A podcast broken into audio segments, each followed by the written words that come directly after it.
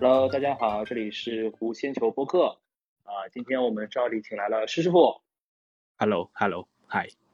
好，我们还请来了廖同学。大家好，大家好。防守球迷坐的日子有点久呀。嗯，你就看后面赛程吧。后面其实是这样子的，就是在距离积分榜上面看的话，应该是还有十一场比赛，对吧？嗯，然后领先五分。呃，照道理来说呢，五分不是一个很大的差距。主要是曼城太强。对，曼城最近因为哈兰德开了嘛，他们在嗯莱比锡拿了个七比零，然后哈兰德拿了五个球，对吧？对五个球。呃，主要哈兰德开了之后，其实这个事情就很难办，因为我们之前提到过，说曼城因为哈兰德的到来之后呢，他们打法上会做一些改变，然后会试错。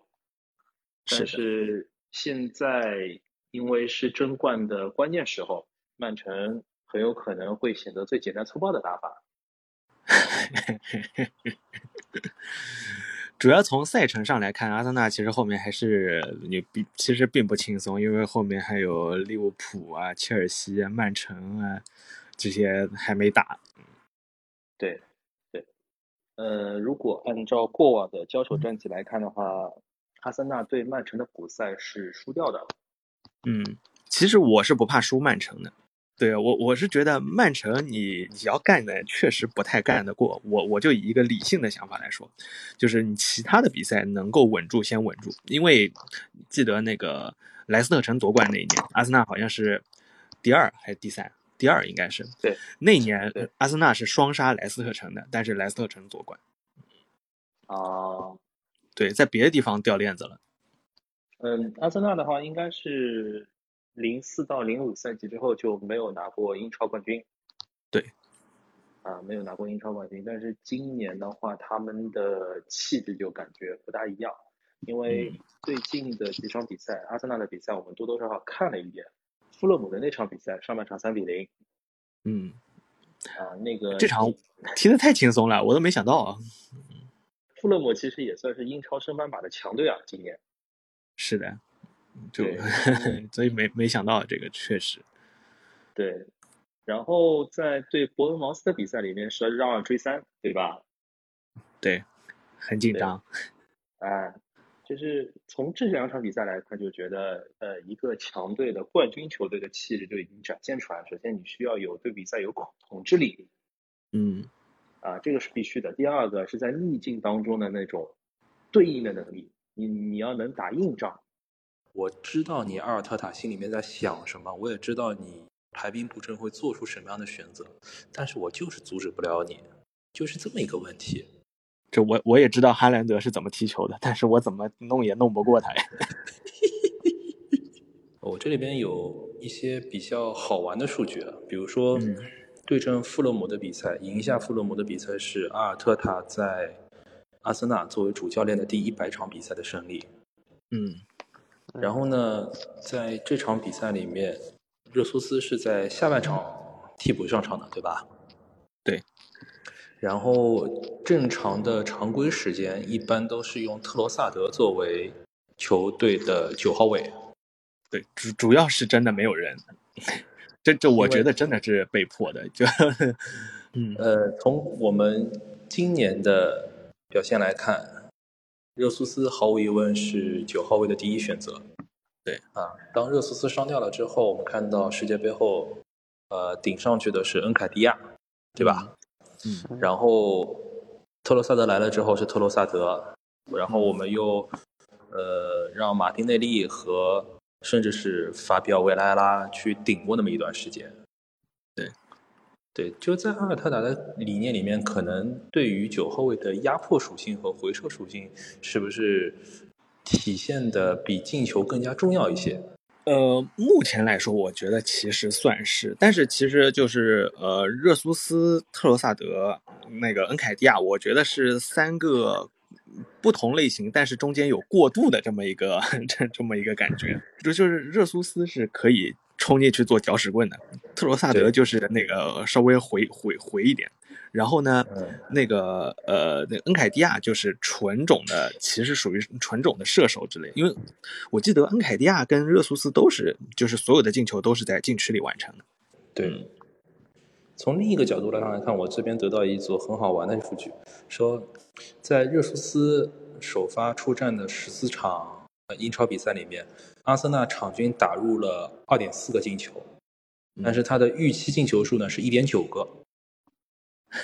嗯哦呃，在不是他，在没有他的十三场比赛里面，包括对富勒姆的那场比赛胜利，他们平均每场会打进二点二个进球，然后预期进球数是两个球。嗯啊，你可以看到说，呃，场均打入的进球数少了那么零点二个，然后预期进球数呢，还大还多了那么零点一个。从一般性一些就是足球记者的跟踪报道来看，他们觉得取代热苏斯其实不是一件，就不是一件不可能完成的任务。比如说恩凯迪亚，恩凯迪亚在对西汉姆联、对布莱顿和对曼联的比赛当中都打入了进球，嗯，他是一个纯种的九号位。那么特罗萨德在这个位置上面打的伪九号位，他的无球跑动其实是，即使是在那个没有参与进攻的情况下面，他的无球跑动还是能够为球队拉开空间，啊，这个是比赛的那种观感，对吧？嗯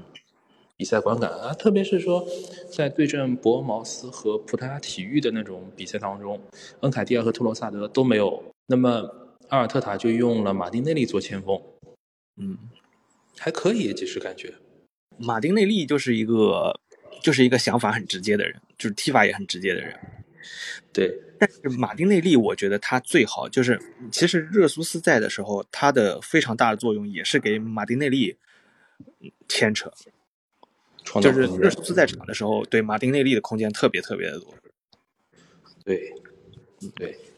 然后呢，热苏斯我们一直以为他说那个他在高位压迫上面他做的非常好，对吧？对，嗯，他上场的十四场比赛里面，阿森纳在进攻三区赢得了七十六次球权，场均呢大概是有五点四次，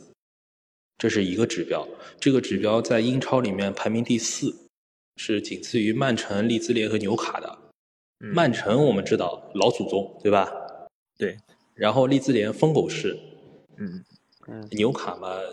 纽卡这个失球数实在太变态了，现在是不是还没到二十个？嗯，纽卡就最近这段时间也下去了，但对是下还去了还是有威胁，还是还是他少赛两轮呢。现在对，就主要他们防守确实做得很出色。是的，然后呃，我们刚刚说到了三区是七十六次控球权，五场均五点四次。那么从圣诞节到对阵富勒姆的比赛里面，阿森纳在这段时间里面夺回了八十六次控球权，场均是六点六次。嗯就是单纯从这一个角度来说，比联联赛里面其他的对手都要多，嗯而且表明说没有热苏斯，阿森纳在高位赢得球权方面，不知为什么会变得更加有效。我能想到的唯一的解释就是，嗯嗯，每个人啊，塔斯哥给每个人赋予的职责都是一样的，执行力也是很强的，只能说这是一个体系造就的结果。是这就是我为什么说阿森纳会有一点冠军相，因为从今年的比赛来看，有体系的球队非常非常多。你像嗯争冠集团里面，阿森纳的体系很体系很完备，对不对？结合前面的来说，我知道你想干什么，但就我拿不住你。而且有很多球员缺阵了之后，反而顶上来的球员更加有创造力，更加让人觉得耳目一新。这是一种体系。另外一种像曼联这种的体系，曼联曼联我们回头再说，因为曼联的回头再说，而且他现在已经不属于争冠行列了，好吧？嗯然后其他的有体系的球队，你比如说像布莱顿，对，布莱顿在波特走了之后，德泽尔比上任了之后，他延续的打法其实还是波特那时期的打法，但是人家就是能出成绩 啊。你包括那么多主力球员都走掉了之后，他还是能够有新的球员能够顶上来。嗯也是很神奇的一件事情，对吧？啊，还有像之前我们提到的小蜜蜂，对吧？哎，小蜜对，蜂小蜜蜂刚又赢了，刚又赢了，哎。然后后面你看，像富勒姆，富勒姆虽然是刚刚的升班马，但是富勒姆升上来了之后，他自己的自成一套的体系也很棒，嗯，保级队里面有很多，就今年至少从目前为止，英超的保级形势还是很混乱的，对吧？是的中中游、下游傻傻分不清楚啊，对对对，嗯，很多对队，很多队，非常多的队，应该是十二在名上一到二十名都差不多分数。哎，对啊，就差五六分嘛，对吧？是的，但是保级队里面也有很多狠手啊，嗯，你看像像有有一些是纯种的瞎折腾，像南安普顿，嗯南安普顿这哥们原来就是在英冠里面执教的，那个执教英冠球队的。然后南安普顿在东窗买的人，其实全都是英冠的级别的球员。你你该说不说，那那也是一种体系，对吧？那现在人家服从英冠了。然后第二个埃弗顿，埃弗顿是属于那种就是前期瞎折腾，被兰帕德折腾的，但是他的球员实力其实都不差。对，都是挺有名的球员。然嗯后现在，呃，慢慢慢慢的回来了啊。肖恩戴奇原来是伯恩利的主教练，啊，以长传和防守见长，对吧？嗯现在带埃弗顿，长传我们是看不着了，但是防守确实很稳固。嗯，我记得没错的话，他应该上一轮应该是一比零赢球了。就我们说到曼联的话，其实但我你们觉得的曼曼联的大方向还是还还是比较对的， 嗯就是虽然有一个零比七，但是瑕不掩瑜，这么说吧。作为曼联球迷来说，我觉得零比七不是什么坏事，虽然很丢脸，对吧？嗯就是我们之前在播客里面提到过，说藤这个人啊，他每次尝到点甜头了之后，总会会给挨一闷棍，对吧？呃，你像开赛季连着两场被灌了八个球之后，然后开始赢利物浦，你在输零比，你在输到零比七之前，你已经大概有连续二十几场没有赢过，没有输过了。对，而且是三天一赛，他的疲劳度是很高的。嗯，这个时候需要一剂猛药去刺激一下，太猛了一过点，猛了，过猛了，过猛了。你你像零比七输给利物浦之后，你马上四比一去，呃，赢了皇家贝蒂斯，对吧？嗯，有很多积极的一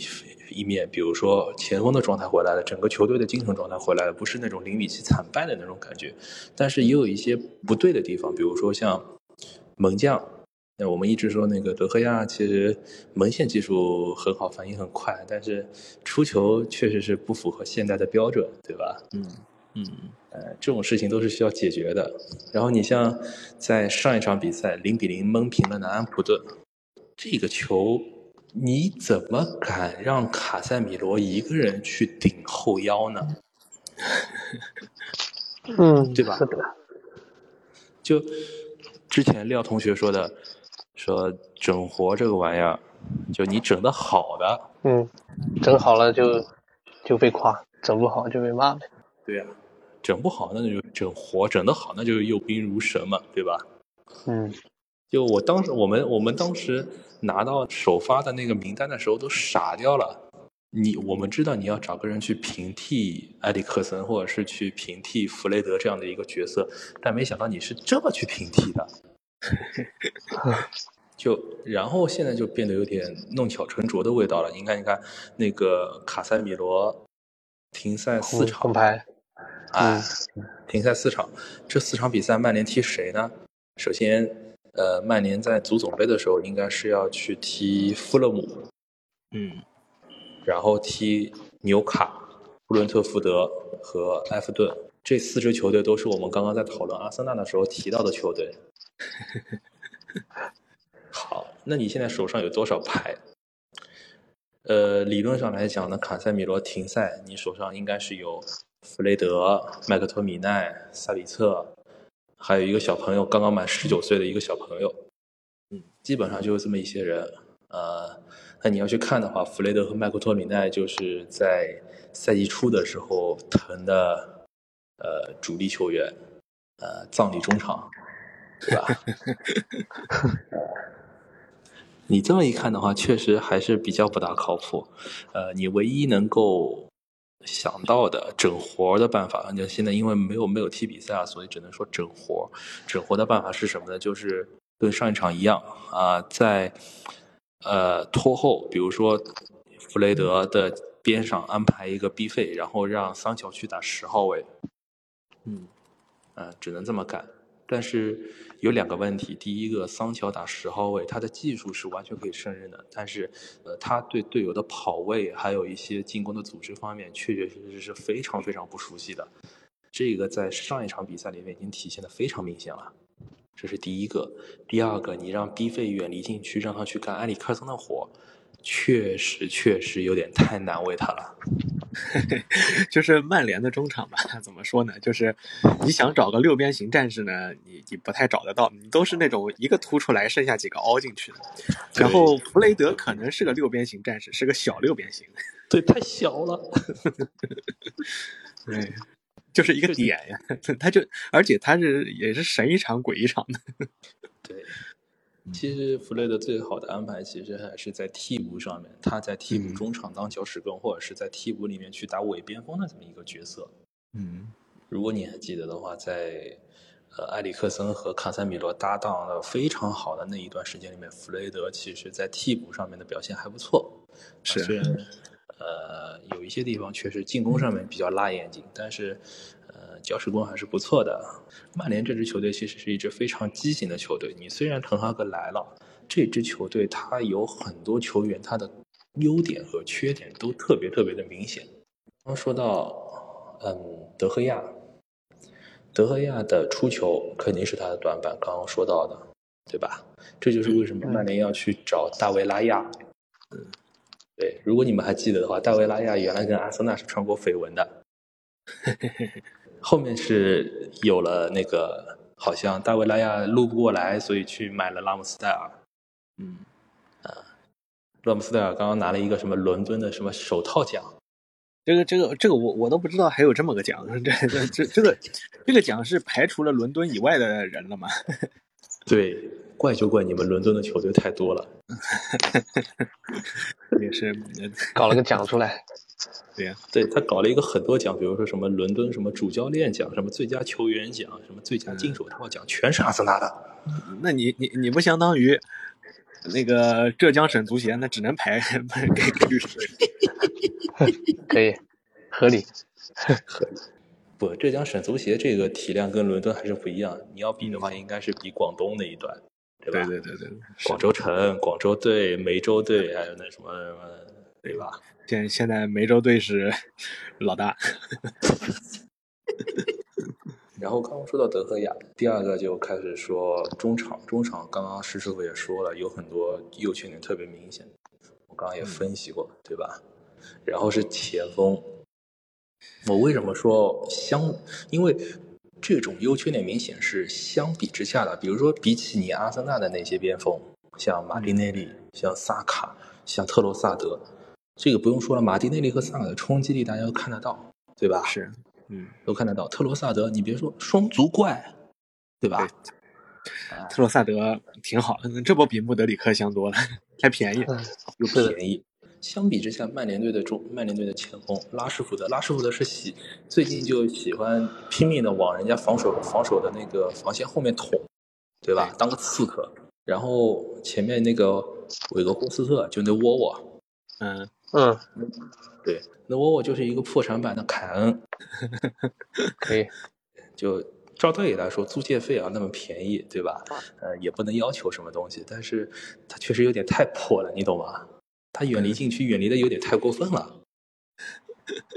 但不可否认，看比赛的时候他很疑惑，确实很疑惑，是吧？对，不知道他打什么位置，疑惑。他有时候撤到中中场和后腰的当中，他完全是一个围九的站桩中锋。发现他还挺就很神奇能跑的，对他的精神属性是很强的，这个很拼命，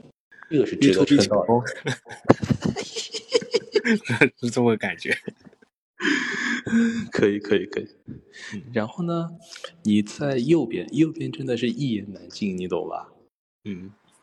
安东尼，我们重点来说说安东尼啊，就是呃冷知识，说安东尼本赛季在阿贾克斯的助攻数比在曼联的助攻数还多。呃，这个对，他在阿超贾过克斯的助攻助攻数是两次，然后在外来的助攻是一次，沉默了。就很神奇。就这个这个球员，你不可否认，他对现今曼联的阵容里面是来说是非常重要的，嗯非常重要的。因为你当他不能上场的时候，曼联的整个场面是非常非常差的，嗯，非常差。但是这个这个边锋他居然一点创造力都没有，这个就很窝心，你懂吧？他他他感觉是什么呢？就是你你说他技术不好呢，他技术不差； 但是你说他技术好呢，他他过不了有人，这个有差一 点，就每次拿到球往前就光做动作不就知道过人呢。然后要么就是丢了，对呀、就他他他为为啥呢这个呃一大堆动作原地杵？就安东尼在所有的英超球员里面，就那种上场超过九百分钟的英超球员里面，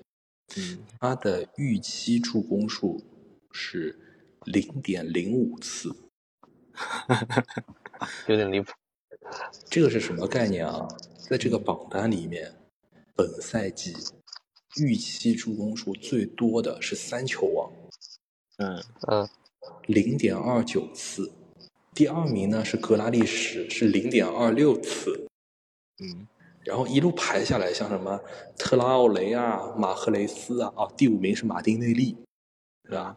你看这前四名，剩下那个那个三球王，那个特劳雷，然后还有还有那个谁呃那个嗯格格拉拉利利什，这都是正经会过人的人。 是的，都是一安不管东他尼哎怎就么是过，反正他有有办法能过。是的，安东尼就是动做一堆动作，结果没过人， 这就是哎，大家对他的防守策略其实是很明显的，就因为知道你爆发力没有，你用左脚去踢右边锋，所以只要堵住你内切的线路就可以了，嗯，是的，很简单，非常简单。你又没有罗本那样的技术，因为拜仁他们那一批跟罗本做队友的那帮人说了，说罗本在每次赛前训练的时候，他就玩内切，但是他那玩内切呢，他在热身的时候有很多的热身动作，比如说一两个佯装的呃原地摆脱的动作，比如说一些假装走底线的动作，就是说从跟罗本的对比上来看。他其实，在爆发力上差的不是那么一星半点，是我最近看切尔西看了很多，我我切尔西我觉得很便秘，啊，就是 我看那个哈弗茨，我看哈弗茨都不敢碰球， 怎么跟踢得跟小媳妇儿似的？有一点点感觉很奇怪。对，就是很畏手畏脚，啊切尔西就前面踢的，是的，我本来是冲着恩佐去看的，我应该是连续看了很多场，因为正好他早场的比赛也比较多，然后我就一直在看，看了之后，呃，很难受看的哎，就感觉不知道在踢什么，但是好像上一场还行，就上一场打谁来着？莱斯特，嗯，但是感觉是莱斯特自己的原因，莱就斯是特后卫太太水了，就不怎么防了，就反正然后让切尔西攻的挺轻松的吧。如果说前面是有体系的，那切尔西就是没有什么体系的，就纯在乱玩 那种感觉。嗯，而且我我感觉他那么那么那么多那个买那么多人，然后给的给的合同这些，那么对那个对内矛盾肯定大， 他不是那个名单已经挤满人了，就是啊是你训练分两组都还多人，就多对啊就有人可能就在那儿干看着。而且他上一场有一点意思，他上一场是用穆德里克跟哈弗茨踢的前锋，我我看他名单里面已经有十个前锋了， 就他囤了一堆边锋、二前锋，对啊呀、就这样的，最后还是用了哈弗茨在打，嗯，然后打的时候呢又要回撤，是就感觉更奇怪了，太难受了，感觉他现在这样打稍微强一点的队就很难打，上一场感觉可能是莱斯特太弱了，嗯，呃莱斯特内忧外患，这么多的人，今年夏天那不是开超市了，赶紧送走，甩卖，嗯，普清利理西一奇波，这种都没了，对普利西奇好像挺尴尬的，嗯是的，他边锋太多了，就买进来的也很多，对啊呀、本来齐耶赫要走嘛，没走成，哦哦对对对，搞什么？当时那个新闻是什么传真没有传过去，还对是对对传对错对了？对对，传错了，啊当时是要去巴黎是吧？对的，那人就更多了。我看秦少安最近也没有什么上场，对的， 气气死了，切尔西买人的钱是不是还是阿布的？我我感觉是，反正华着不心疼，不知道。好像之前传说过一度是芒特也要走，对吧？他最近都没对有上过了，原来都是盲宝，现在，对，现在是太子。是的，然后有的还什么十九、二十九一坨答辩，快滚吧！对，切尔西还是比较挣扎的，但是反过来利物浦好像又活过来了。六上一浦次但没完全 活，对，活了但不多。是的，就你不知道他什么时候是活的，什么时候是不太嗯有劲的那种感觉。劫富济贫啊，对，就利物浦真的很奇怪，利物浦在上半赛程的时候拼了老命的去打曼城。如果你们还记得，就是努涅斯三国加盟不入的那次，嗯，我有印象。对，拼了老命打曼城，打完了之后就萎了，然后开始输弱队。是的，对，哎，这次也是谁排名最后谁到到一就输谁，然后这次七比零赢了曼联之后又开始萎了，上一轮好像联赛又输了是吧？是的，好像输给是那个，因为就是说谁谁谁垫底输谁嘛，曼联垫底的时候输曼联，博茅斯垫底时候输博茅斯， 降级区这么混乱，绝对有利物浦的一份 嗯功。是的，确确确实蛮神奇的，因为有传言啊说曼联为什么输那么惨，是因为那沃沃摸了一下那 DCC Anfield 的那个标标志，嗯，这不然后就下利物狠浦手的了是吧？也然后下狠手了。就那玩意儿确实跟奖杯一样，就不能摸，你懂吧？嗯，不能确摸。实，然后还有传言说，滕哈格是想多了。你别就比如说，我们都知道利物浦利物浦的弱点在哪里，就在右边后卫那一块儿。然后滕哈格会以为克洛普会把呃那个地方表那个呃会把安诺德藏得很好，嗯，然后他开啊始反向的去打左边，那就类似于就这么一个安排。然后哦他发现他自个儿想多了，你懂吧？嗯，就是陈述想多了，呃，我有其可实能他根本没有想要藏， 但但是对我想到了另外一层更高的一层，然后对就显得我很呆。如果利物浦又能够重返欧战区的话，其实对其他球队来说压迫感还是挺强的。你像嗯阿森纳没感觉，曼联呃曼城没感觉，但是后面的曼联、纽卡、热刺这种啊，心慌的一匹，好吗？是，但是阿森纳跟那个曼城都还要打利物浦，对，对，所以就也还好，就感觉英冠你去看他的那个积分榜，伯恩利一骑绝尘，嗯，是的，恐恐怕你恐恐阿论子开始玩控球了，你能想象吗？伯恩利开始玩控球了，还有还有谁？还有米堡，对，米堡上来了，米堡对第三名，对呀、卡里克带着米堡从降级区倒数第三冲到正数第三，嗯，感觉利物浦这个原因也跟他自己阵容厚度有点关系，嗯，他就干了一场大的就累了，然后就不行，对吧？简单来说，就直接直接直接一点就这么说，对吧？阵容没有厚度，他只能这样是了。的，啊，所以接下来一个问题，我想问两位，就是你们觉得下窗应该怎么操作？因为我们知道下窗其实是有大鱼的，就是首先下窗第一条大鱼就是贝林厄姆。贝林厄姆输皇马呀，对，我也感觉，嗯嗯感觉是皇马。如果贝林厄姆去皇马的话，布莱顿的两位，首先第一个凯塞多应该是续约了，我记得嗯，麦卡利斯特说是要去曼联，就感觉如果把他跟凯塞多拆开的话，基本上这个效果就不大好。嗯，就嗯没有那么好，就是得看对适配度。嗯，就说到后腰的话，其实那个西汉姆联的赖斯已经明确对拒对绝对续约了。对，阿森纳的第一目标肯定是赖斯，我确实是有一个问题，就是赖斯如果来阿森纳的话，你让他去顶替扎卡的位置，还是顶替托马斯的位置？其实就是目前来说，尝试先去顶替扎卡吧。让扎卡去踢替补？但是其实也也没有那么绝对，主要是今年那个啊，今年这两个人发托马斯跟扎卡发挥的都非常好。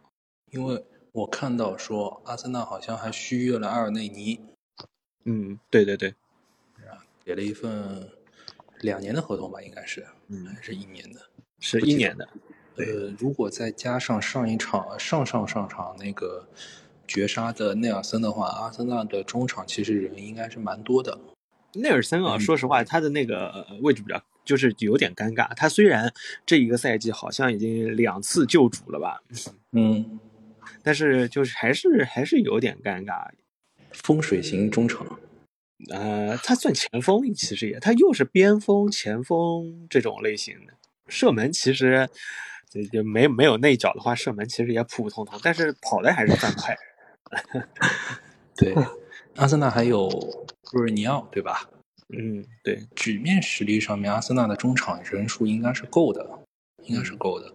我现在要问的问题是续约的问题。你知道，刚刚阿尔内尼续约了，马丁内利续约了，萨卡好像达成了口头协议，但是还没有签字，对吧？嗯，然后萨利巴还没有续约，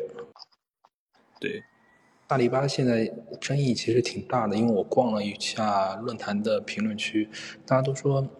萨利巴呢，他能力没有吹的那么厉害。所谓的那么厉害，就是你比如说像当初范戴克是跟着去争夺金球奖的那种实力，嗯，萨利巴没有到那种层级的能能力，你懂吧？他甚至在法国队都不是主力，但是但但是，哎，年轻啊，就是这么年轻的人对，英一卫，你知道英一卫吧？啊、这个是詹俊老师提出来的，说在 萨里巴在英超就是第一后卫。嗯，其实你应该没有到第一后卫，第一后卫可能是目前来说，范戴克我觉得状态已经可能下去了，对可能是什么迪亚斯啊什么之类的，但是确实是能够争，就是第一梯队吧，这么说。阿森纳在这个赛季特别强势了之后，有很多后卫线上的球员他都被人盯上了，你比如像富安健洋，富安健洋就被巴萨盯上了。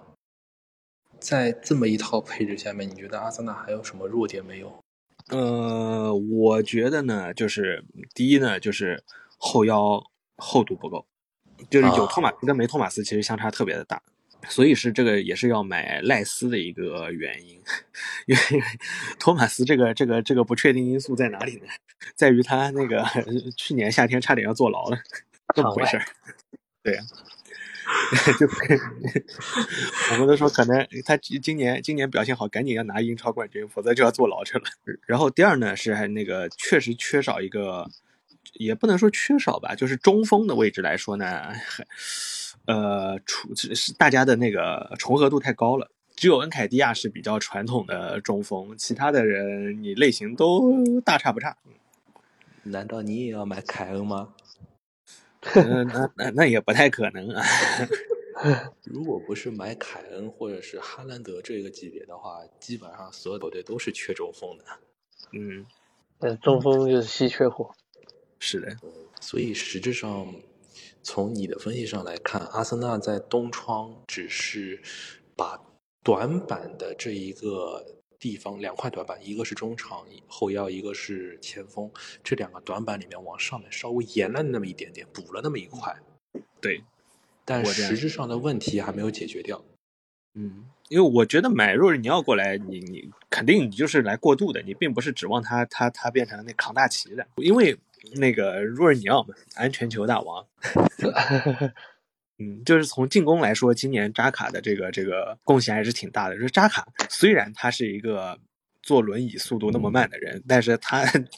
今年前插前插的特别的猛，有一个论调是说，呃，阿森纳现在正在全员后腰化，嗯， 在塔子的体系下面，有很很多人其实都是可以踢后腰的，或者说他们很容易的就出现在后腰的位置上面。你像啊传统的能那能干这个活，对，你特别是你至少在防守上面，你不一定是在后腰的位置上面，但是在进攻上肯定有很多人参与。你要特别典型的就有金琴科，对对对对对对，金琴科几乎完全是在后腰位置拿球。对，这个其实贡献也很大，因为只有他站在这个位置上面，扎卡才能安心的往前冲啊。这是我玩游戏很喜欢用的一个战术。 就对，就是直接把边后卫推到后腰。边后腰，金琴科确实就是他阿森纳拿球的时候完完全全站在后腰的位置上。不过这也是他把 蒂尔尼就是完完全全按在替补席上的一个一个原因吧，可能。对，感觉是蒂尔蒂尔尼也是很悲催的，蒂尔尼刚刚有极限作战可以打了，然后又伤掉了，是吧？对我还是挺喜欢蒂尔尼这个球员的，但是有点可惜，现在目前但是蒂尔尼说话真的听不懂啊， 啊，那确实， 苏格兰人没几个听得懂的。他的那个纪录片里面，蒂尔尼的口音明显就比其他人的要要深一档啊。所以自己带了个厨子过来。哦，阿森纳如果还有一个那个可能补的话呢，可以再补个门将，补个门。现在马特特纳，啊说实话，我我那个他的比赛我也没看几场，现在只有两个门将。你要是拉姆塞尔受伤，马特特纳能不能完完全全的信任，其实是个难说的点。脚底下有活儿的那几个门将都喜欢秀那么一把。感谢朋友们收听我们这个弧线球播客这个节目啊！我们现在联赛已经过了几轮了，二十七八轮了，英超的大幕的结果快要浮现出来了，让我们拭目以待吧。拭目以待。我们谢谢石师傅，谢谢廖同学，拜拜拜拜拜拜拜拜拜拜拜。